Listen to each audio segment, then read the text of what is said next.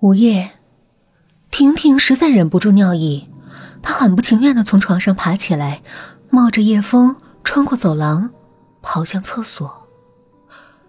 厕所里的灯很暗，有和没有几乎没什么差别。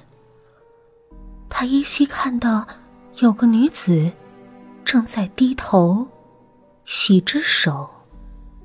太急了，她疾步走到半掩门的第一个厕所。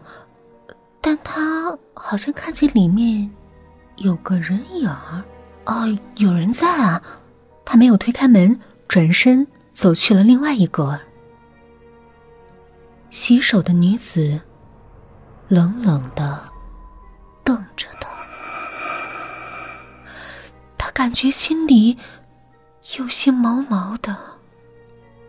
上完厕所，他看到女子还在洗手。于是他低着头，快步的离开了厕所。第二天，他得知昨晚他上过的那个厕所第一格里面有一个女人被杀了。